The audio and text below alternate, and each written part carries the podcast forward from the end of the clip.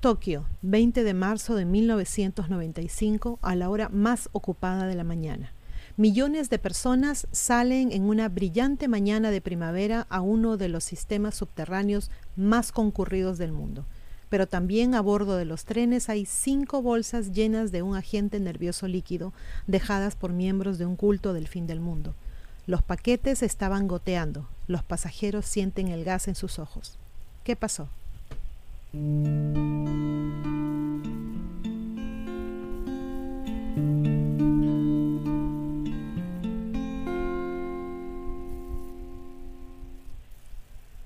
toxina afectó a las víctimas en cuestión de segundos. Se estaban ahogando y vomitando, algunas quedaron ciegas y paralizadas. Trece personas murieron y al menos 5.800 resultaron heridas en cinco ataques coordinados en tres líneas de tren. La causa fue el sarín, un agente nervioso desarrollado por los, ya saben ustedes, los, de Alemania, y fue el peor ataque terrorista doméstico jamás llevado a cabo en suelo japonés. Los culpables fueron Aum Shinrikyo, un oscuro grupo eh, religioso que creía que se acercaba el fin del mundo y que los que estaban fuera de él debían irse al infierno, a menos que fueran asesinados por miembros del culto, por supuesto.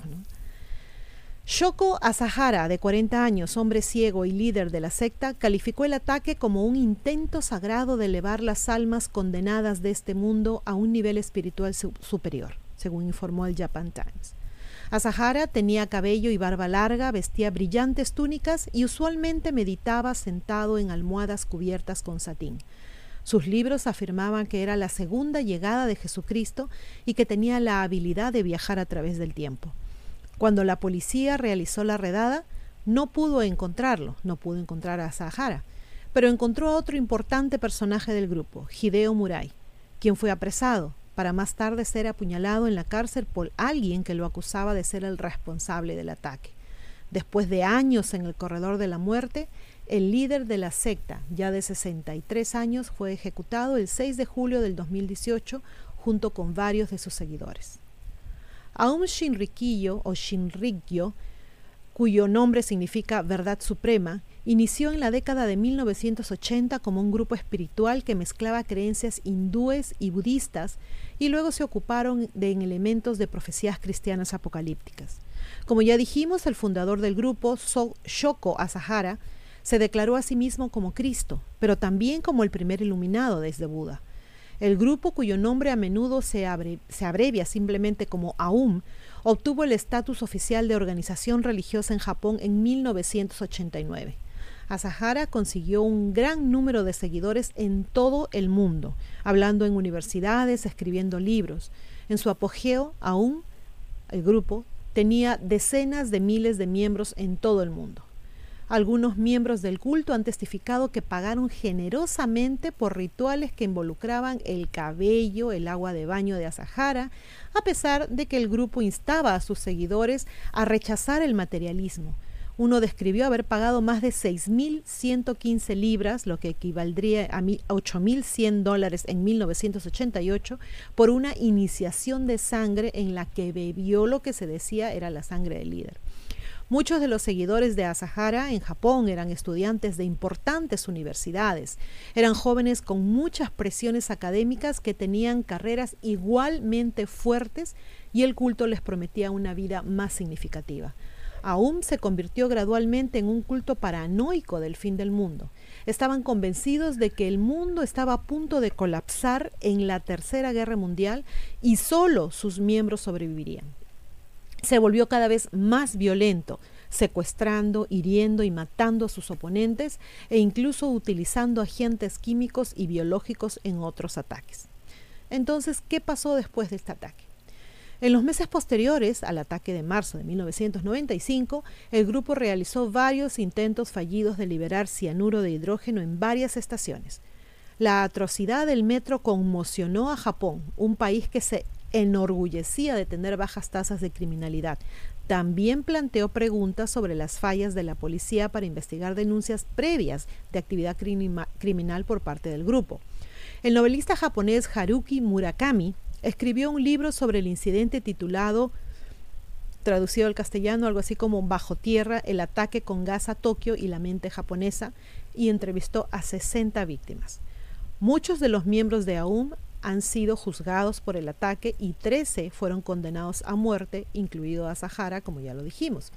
El último en ser juzgado en relación con el ataque al metro fue Katsuya Takahashi, arrestado en junio del 2012 después de estar prófugo por 17 años. Fue condenado a cadena perpetua. El miembro de la secta Makoto Hirata también fue encarcelado en el 2014 por el secuestro de un hombre de 68 años y por su participación en dos atentados con bombas. Entonces, la pregunta es, ¿sigue activo el culto? El grupo pasó a la clandestinidad después del ataque en Tokio, pero no desapareció, eventualmente rebautizándose como Aleph. Otro grupo más pequeño, Hikari Nowa, que significa algo así como Círculo de la Luz del Arco Iris, encabezado por el ex portavoz de Aum y sucesor de Asahara llamado Fumihiro Hoyu, se formó en el 2007. Hoyu afirmó haberse distanciado, haber distanciado a su grupo del culto de Asahara. Aum Shinrikyo Está designado como una organización terrorista en los Estados Unidos y en muchos otros países, pero tanto Aleph como Hikari Noa son legales en Japón, aunque están designados como religiones peligrosas sujetas a una mayor vigilancia. Algunas estimaciones dicen que tienen más o menos unos 1.500 seguidores con informes de que el número va creciendo lentamente. El grupo operó en los antiguos estados soviéticos después del colapso de la Unión. En marzo del 2016, Montenegro expulsó a 58 extranjeros sospechosos de estar asociados con Aum Shinrikyo.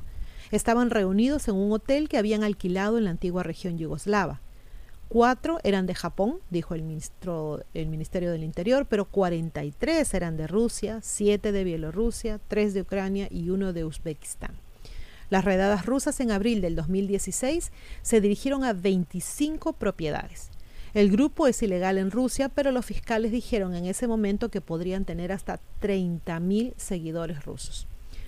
Algunos defensores de los derechos humanos en Japón han defendido a los cultistas de Aum que no han sido declarados culpables de delitos, diciendo que desconocían los planes para atacar el metro de Tokio.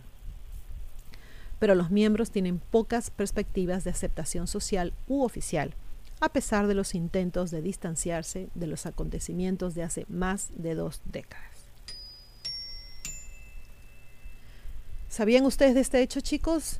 Esto ocurrió hace muchísimos años, como lo dijimos, fue el 20 de marzo de 1995.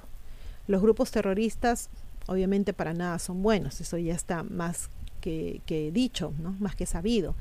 El hecho de creer en algo no los hace paladines de la justicia tratando de salvar al resto del mundo, a la gente, ¿no? con sus ideas tan extremas como en este caso que quería salvar a, a la gente de a pie, acabando con ellos.